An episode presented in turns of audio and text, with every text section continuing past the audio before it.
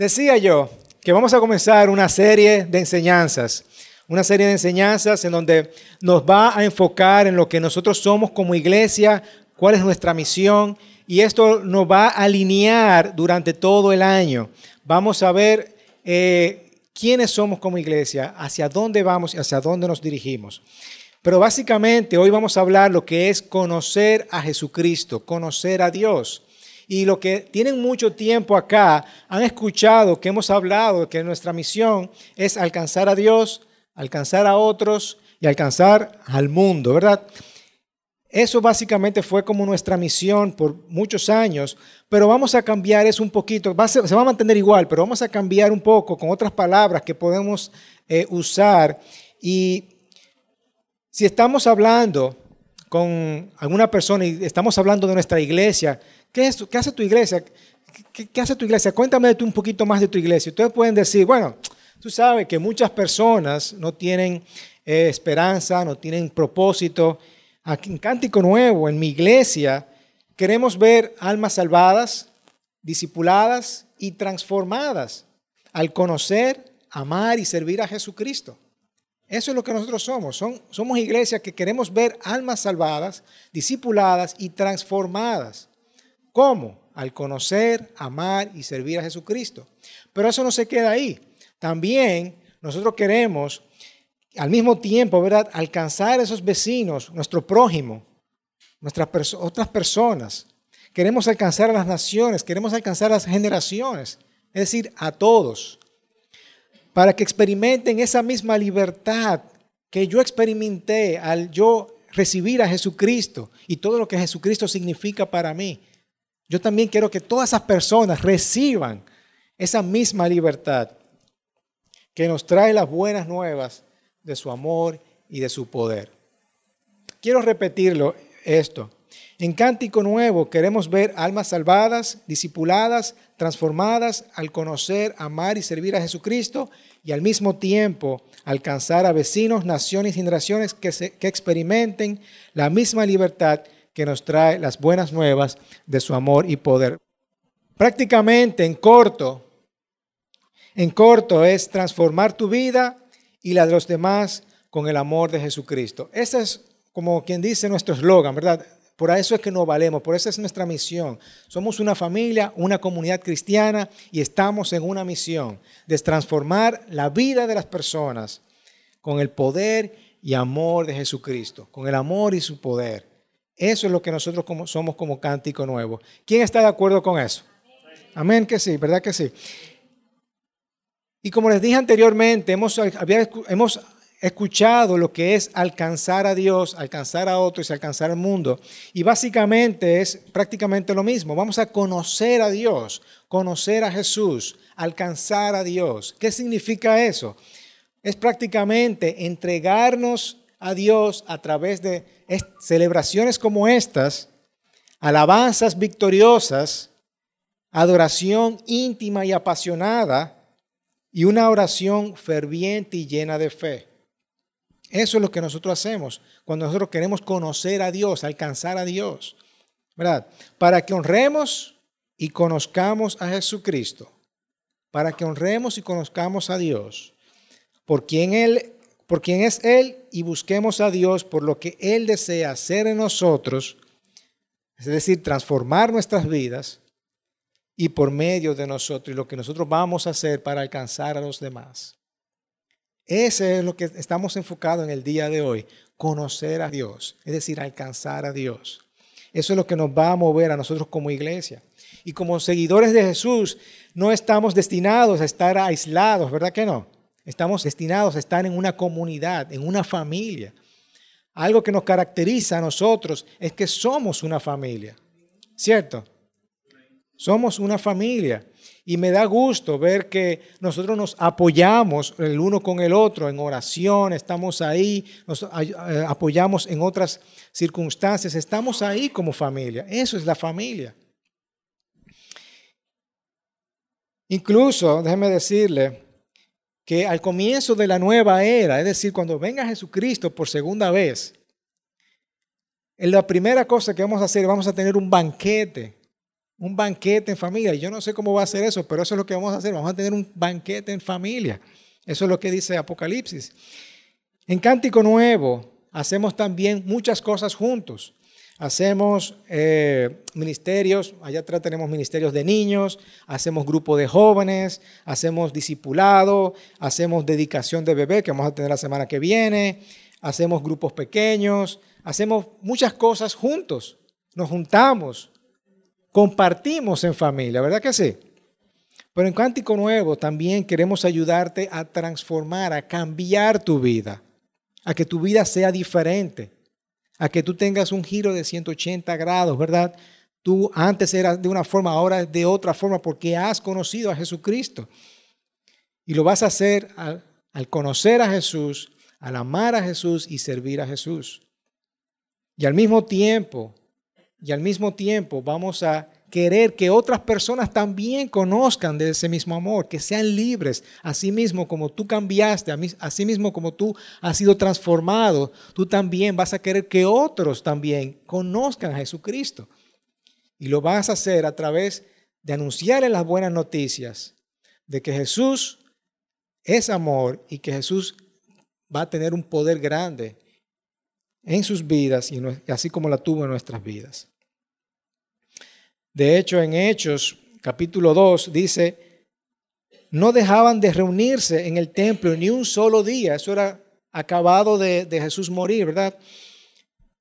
Los apóstoles se juntaban de casa, compartían el pan, compartían la comida con alegría y generosidad. Eso es lo que hace una familia, eso es, es lo que hacemos como comunidad cristiana alabando a Dios, disfrutando de la estimulación general del pueblo y cada día el Señor añadía el grupo de los que iban siendo salvos. Eso es lo que nos hace a nosotros una comunidad cristiana. ¿Verdad que sí? Así que conocer a Jesús, alcanzar a Dios, ¿qué significa eso? Y verdaderamente eso es una prioridad en las escrituras. Dios nos invita continuamente a buscar de su presencia, a conocerlo más y más a Él. Él nos invita una y otra vez a conocerlo más a Él. Y Dios hace todo lo posible para que nosotros también los conozcamos. En Jeremías 9, Jeremías 9, versículo 23, dice, así dice el Señor, que no se gloríe el sabio de su sabiduría, ni el poderoso de su poder, ni el rico de su riqueza. Si alguien ha de gloriarse, que se gloría de qué? De conocerme y comprender que yo soy el Señor, que actúo en la tierra con amor, con derecho y justicia, pues es lo que a mí me agrada.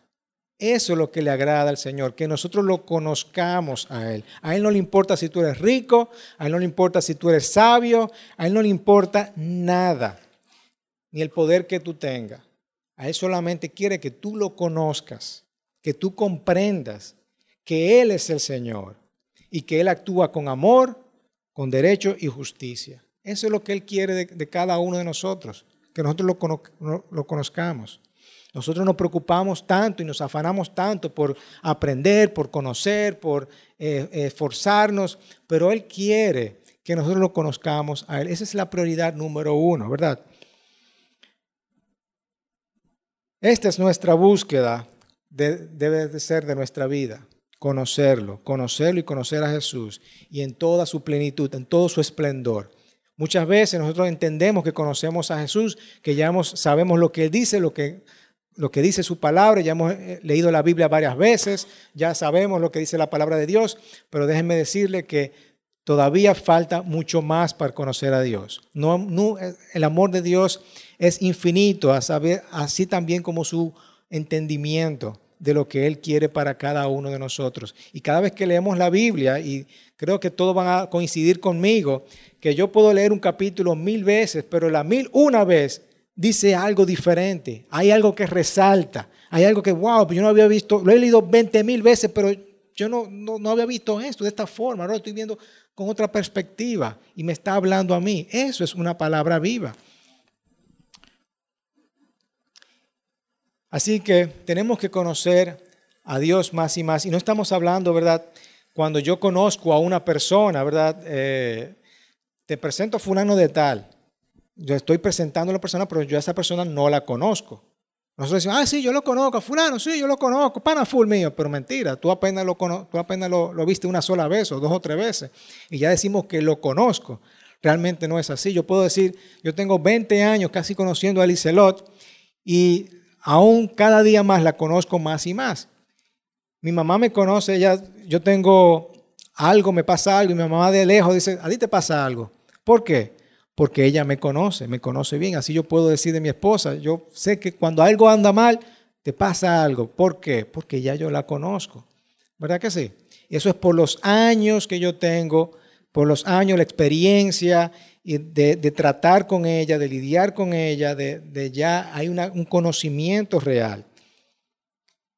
Venimos a entender a Dios que con Dios siempre hay más, siempre hay mucho más. Hay más que conocer. Por eso no nos cansamos de leer las escrituras porque siempre voy a encontrar más. Déjeme decirle que aprender, aprendemos de las escrituras que conocer es una palabra muy íntima. Es algo muy íntimo. Vemos en el Antiguo Testamento que la palabra puede ser o es usada con relación a los esposos y a las esposas. Por ejemplo, Adán conoció a Eva. ¿Se refiere a qué? ¿verdad? Y luego tuvieron a Caín y Abel, ¿cierto? También se refiere a Abraham. Abraham conoció a Sara y luego tuvo hijos. ¿Ok? Se habla de esa, de esa relación que ellos tuvieron. Es muy íntimo. Y la palabra literalmente significa exposición y aceptación total. Una exposición. Mira, conóceme. Yo me expongo a ti y yo te acepto a ti. Y muchas veces, como en nuestro carne. Preguntamos si realmente fulano me conocía. No, tú no me conoces porque tú estás pensando mal de mí, tú estás pensando algo de mí, entonces tú no me conoces a mí. A, veces decimos eso a otra persona, ¿verdad? Tú, tú como, no, como que no me conoces. Y esa es la pregunta que tenemos que hacernos. ¿Realmente conocemos a Dios a esa plenitud de lo que Dios es? Eso es una búsqueda que tenemos que hacer. Tenemos que tratar de buscar más allá y conocer más a Dios. Se trata de tener esa intimidad, no solamente decir, ah, yo conozco a Dios, como yo conozco a fulano y a fulana. No, no, no, yo lo conozco, soy a Dios. Yo sé quién es Jesús, claro que yo sé quién es Jesús. No se trata de eso, se trata de tener esa intimidad, de esa relación con Él. Y Jesús nos dijo que habrá personas que se pararán ante Él y que harán, no le hará caso por la vida que ellos pasaron. Como en Mateo 7 dice, muchos me dirán en aquel día, Señor, Señor, no profetizamos en tu nombre y en tu nombre expulsamos demonios e hicimos muchos milagros. Entonces le diré claramente, jamás, ¿qué? Los conocí. Jamás le conocí. Y obviamente que que Jesús va a decir, claro que yo te conozco, pero realmente tú me buscaste a mí, tú te acercaste a mí. Tú realmente, tú te preocupaste por tus estudios, por tu trabajo, por todos los demás, pero realmente tú sacaste el tiempo para dedicarme a mí. ¿Verdad? Eso es lo que está diciendo Jesús.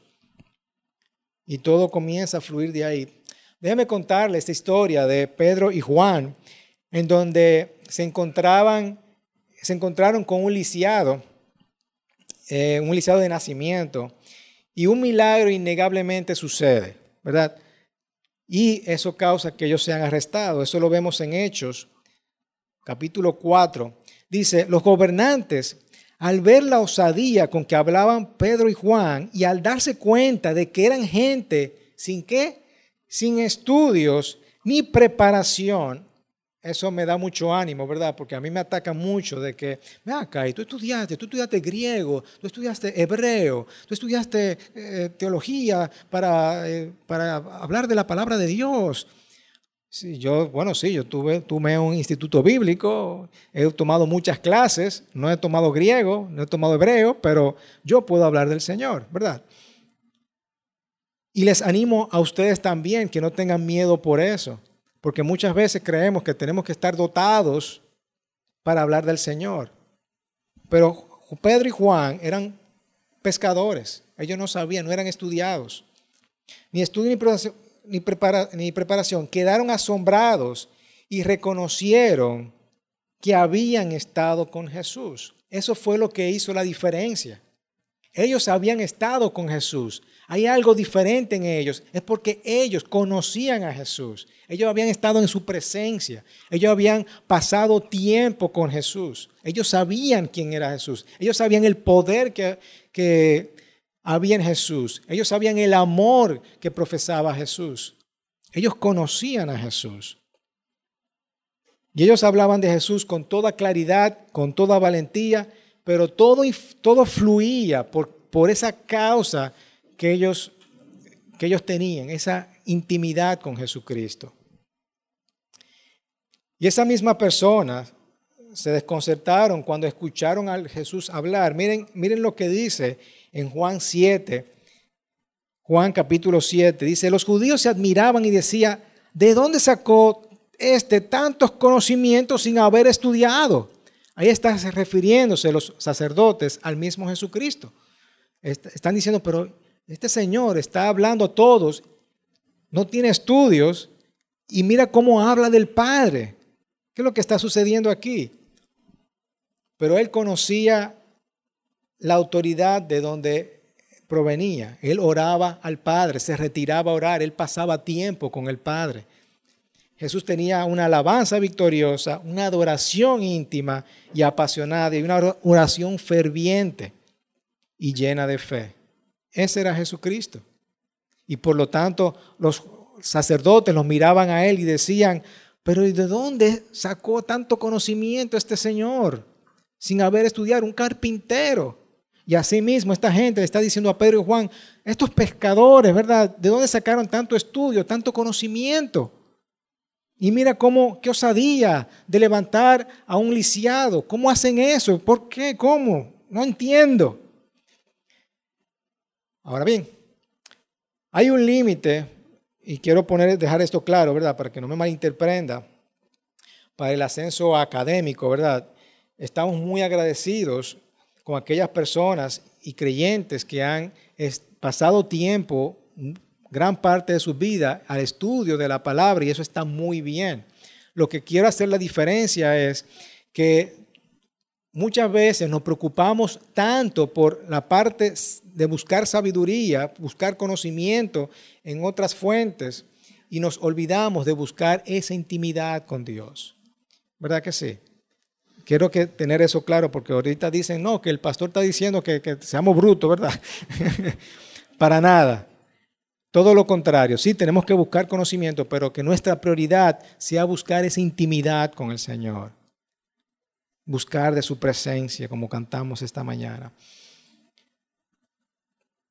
Y hay otra distinción que quiero hacer, y es que el pecado, ustedes sabían que comenzó con el, con el árbol del conocimiento del bien y el mal, con Adán y Eva.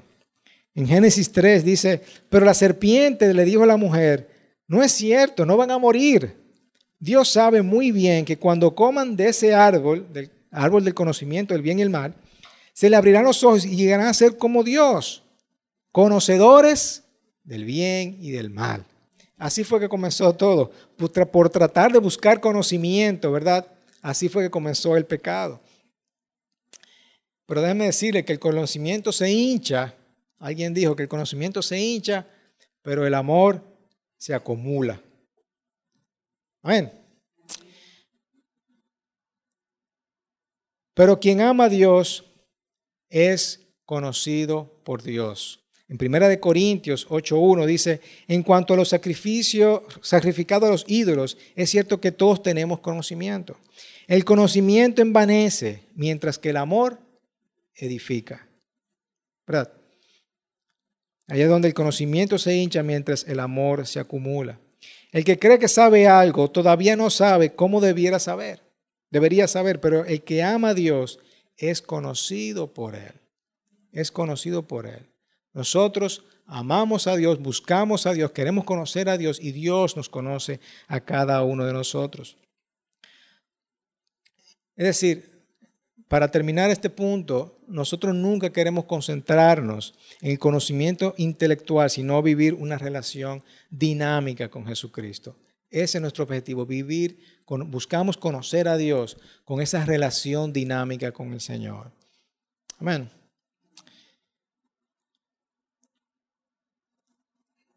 Y déjeme decirle que muchas veces, mientras más intelectuales las personas se convierten, más intelectuales las personas quieren más conocimiento, quieren saber, menos buscamos de Jesucristo.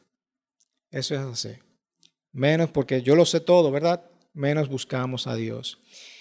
Y vuelvo y repito, no estoy diciendo que no dejemos de estudiar, sino buscar tener una relación con Jesús, conocer a Jesús, conocer a la verdad, conocer la verdad, porque la persona, porque la verdad es una persona. Dice la palabra que conocerá la verdad y la verdad te hará libre. Continuando con la historia, en Hechos 4, en el versículo 14, dice, además, como vieron que los acompañaba el hombre que había sido sanado, no tenían nada que alegar.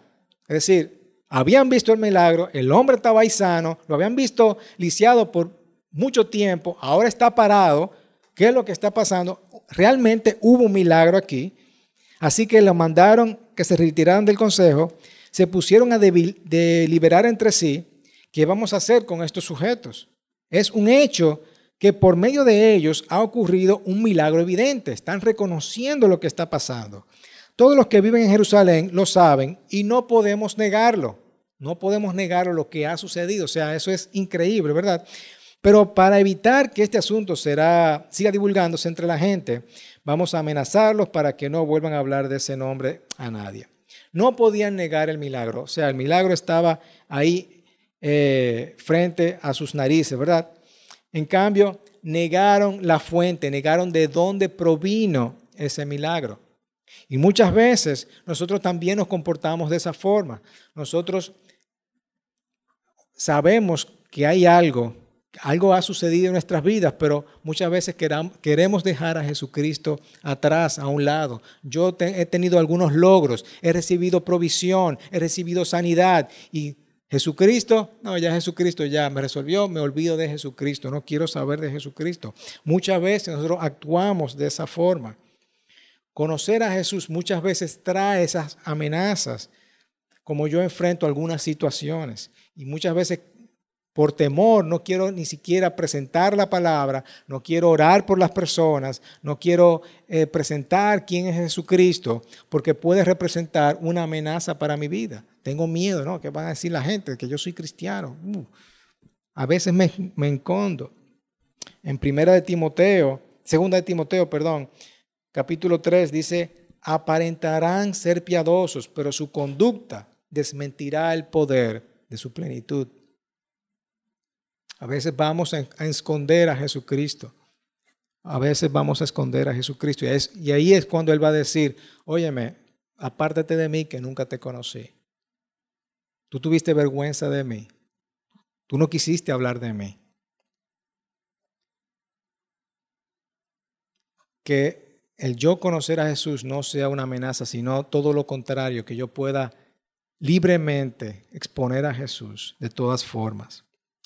Déjeme decirle, para desarrollar el tema, cuatro características que lo que, de qué significa de yo conocer a Jesús, de yo tener comunión a Jesús, cómo debe actuar un cristiano, cómo yo debo ver un cristiano cuando realmente conoce a Jesucristo. Lo primero es búsqueda apasionada de su presencia. Yo voy a querer conocerlo más y más. En Filipenses capítulo 3, versículo 7 dice, sin embargo, todo aquello que para mí era ganancia, ahora lo considero pérdida por causa de Cristo. Esto es Pablo hablando. Es más, todo lo considero pérdida por razón del incomparable valor de conocer a Jesucristo Jesús, mi Señor. Por Él he perdido todo y lo tengo por estiércol, a fin de ganar a Cristo. Estamos hablando de Pablo, una persona letrada, a diferencia de Pedro y Juan, que no eran estudiados, que eran eh, pescadores, ahora estamos hablando de Pablo. Pablo sí era estudiado, era, pertenecía a este grupo de eruditos que sabían todo acerca de las leyes, ¿verdad? Estamos hablando de Pablo. Pablo sí era estudiado y él está diciendo acá, óyeme, todo aquello que para mí era ganancia, ahora lo considero una pérdida. Todo eso que yo, todo ese intelecto que yo tengo, para mí ahora está diciendo que es pupú. Estiércol, estiércol es pupú, ¿eh? ¿no? ¿Sí o no? Ok, ahora lo tengo por estiércol, a fin de ganar a Cristo y encontrarme unido a Él en su presencia. No quiero mi propia justicia que procede de la ley, sino la que obtiene mediante la fe en Cristo, la justicia que procede de Dios basada en la fe. Lo he perdido todo, todo. ¿A fin de qué? De conocer a Cristo, a fin de conocer a Cristo. Lo he perdido todo a fin de conocer a Cristo. Experimentar el, poder que se manifestó en su resurrección. Participar en sus sufrimientos y llegar a ser semejante a Él en su muerte. Ese es nuestro propósito, ¿verdad que sí? Ser, ver almas salvadas y discipuladas. Eso es parte del discipulado. El yo seguir conociendo a Cristo. El yo, yo no era perfecto. No soy perfecto, pero quiero llegar. Esa es mi meta hacia allá donde quiero llegar y participar en sufrimiento y mantener en su muerte. Así espero alcanzar la resurrección entre los muertos. Amén. A veces o siempre es bueno evaluar dónde yo estoy con mi relación con Cristo. Yo tengo una mi conocimiento o estoy buscando más de Cristo ¿O cómo va mi conocimiento de Cristo? Yo buscar a Cristo. ¿Estoy ascendiendo? ¿Estoy descendiendo? ¿O estoy estancado? Muchas veces estamos, en una parte de mi vida, yo me sentía como, como estancado y a veces hasta descendiendo. Mi relación con Cristo estaba menguando. Siempre tenemos que ir evaluando eso. ¿Cómo está mi relación con Cristo en el día de esta mañana? ¿Está avanzando? ¿Está descendiendo? ¿Está ascendiendo, verdad? ¿O está descendiendo? o estamos ahí estancados, ¿verdad? ¿Cómo está nuestra relación con el Señor? Pablo junto con Pedro y Juan entiendo que entendieron que nuestra, relación con el Señor era una prioridad. Ellos entendieron eso. Entendieron que toda la ley y profetas señalaban la palabra de la vida, la palabra de Jesucristo. Y no estamos hablando de, cómo yo me siento, estamos hablando de, esa voluntad de querer buscar a Cristo, porque muchas veces, a pesar de las circunstancias, a pesar de las situaciones, a pesar del problema de la vida, no vamos a sentir de buscar a Cristo. No vamos a sentir, yo no tengo ganas ni de orar. Me está pasando algo que no tengo ganas ni de orar. ¿Verdad que sí? ¿No le ha pasado eso? Pero no no se trata de cómo yo me siento, se trata de yo voluntariamente y esforzadamente decir, yo voy a buscar a Cristo.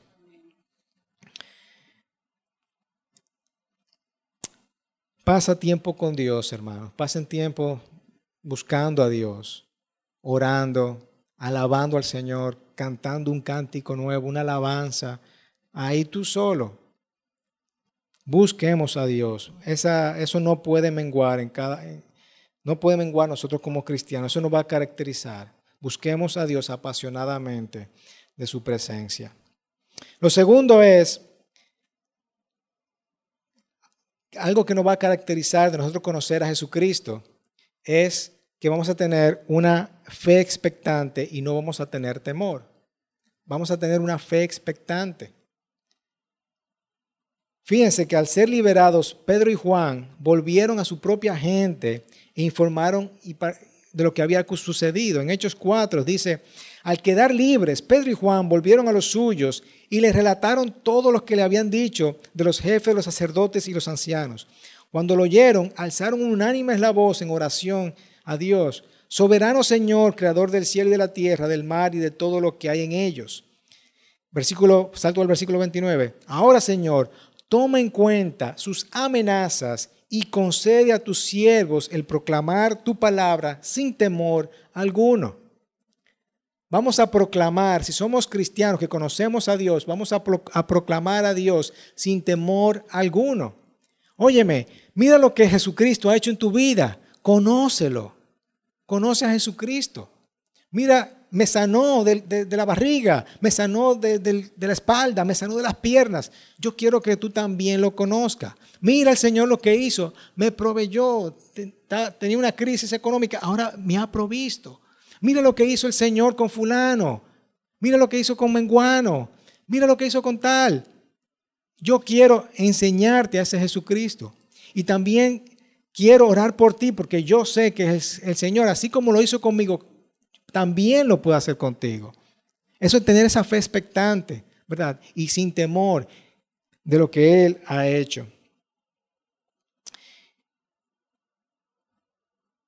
Y también, tercero, vamos a ser testigos alegres y llenos de gozo.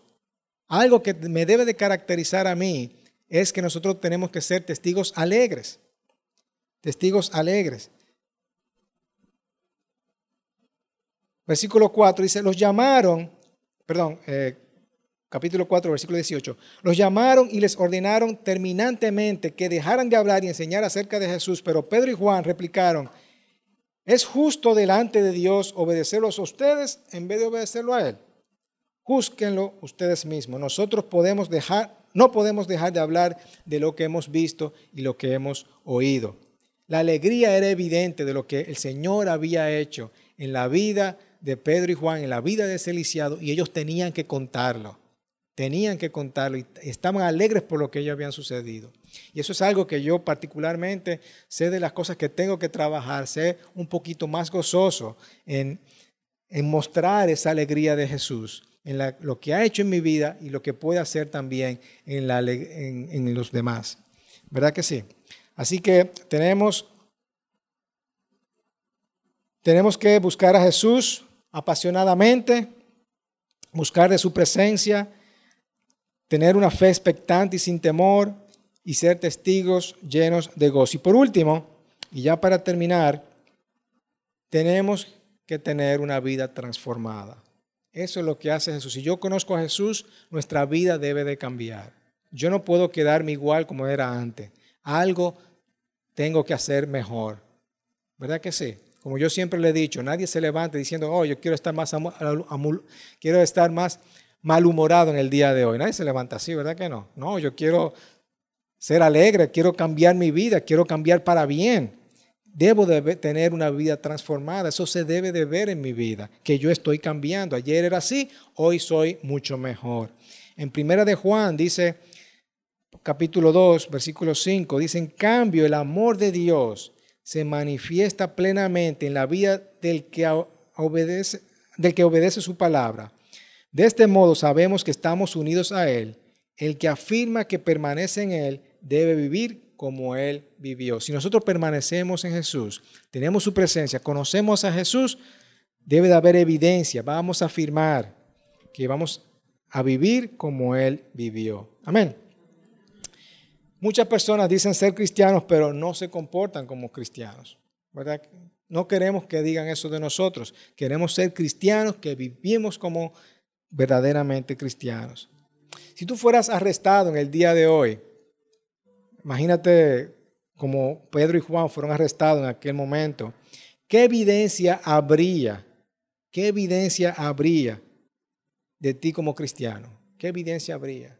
¿Cómo te comportarías? Si hay alguna circunstancia difícil en tu vida, ¿qué evidencia habría de que tú eres transformado o has sido transformado? ¿Verdad? Porque sabemos y amamos a Jesús. Debería de haber alguna distinción, debe de haber algo diferente. Debe de haber algo diferente. Es algo que tú dices, wow, mira, en otra ocasión fulano hubiera tumbado toda esa silla y desbaratado esa silla, pero mira, ahora mira cómo se comporta, mira cómo se comportó en esta situación debe de haber algún tipo de transformación en cada uno de nosotros. Vuelvo y repito, no es cuestión de cómo hoy yo me siento, no es, que, no es, no es una cuestión de que hoy, hoy no tengo ganas, es una cuestión de que yo necesito conocer más a Jesús, alcanzar más a Dios. Amén. Y por eso, en Cántico Nuevo, Comunidad Cristiana, queremos ver almas salvadas discipuladas y transformadas al conocer, amar y servir a Jesús y al mismo tiempo vamos a alcanzar a todos, a todos, a nuestro prójimo, a las naciones, a las generaciones, para que conozcan, para que experimenten esa misma libertad que yo he experimentado, con las buenas noticias del amor y de su poder. Amén. Eso es lo que nosotros como Cántico Nuevo vamos a conocer más a Dios en este año. El próximo, el próximo domingo vamos a estar hablando de amar a Dios. El de arriba vamos a estar hablando de servir a Dios. Y el de arriba, de arriba vamos a estar hablando acerca de lo que es conocer, amar y servir a Jesucristo.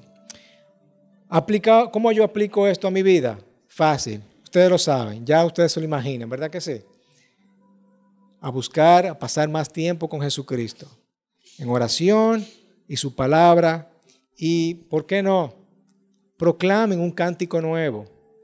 Cuando ustedes estén orando y buscando más a Dios, vamos a cantar un cántico nuevo, una alabanza a nuestro Dios.